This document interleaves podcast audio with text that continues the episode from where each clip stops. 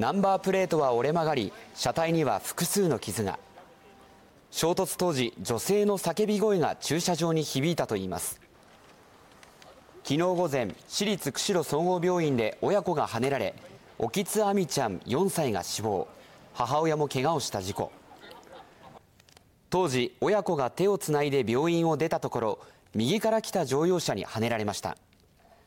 そのまま直進した乗用車は前方の介護タクシーの車両に突っ込み止まりました。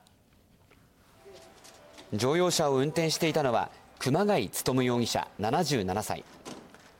自宅のある根室市から熊谷容疑者の妻が運転し病院前で降りた妻に代わり熊谷容疑者がハンドルを握った矢先急発進し親子に突っ込んだとみられています。警察の調べに対してはアクセルを踏んでしまった。さらに知人によりますと熊谷容疑者は周囲に運転への不安を漏らしていたといいます。次の免許更新はしない。最近は運転しておらず自宅の車庫入れがおぼつかない様子も目撃されていた熊谷容疑者。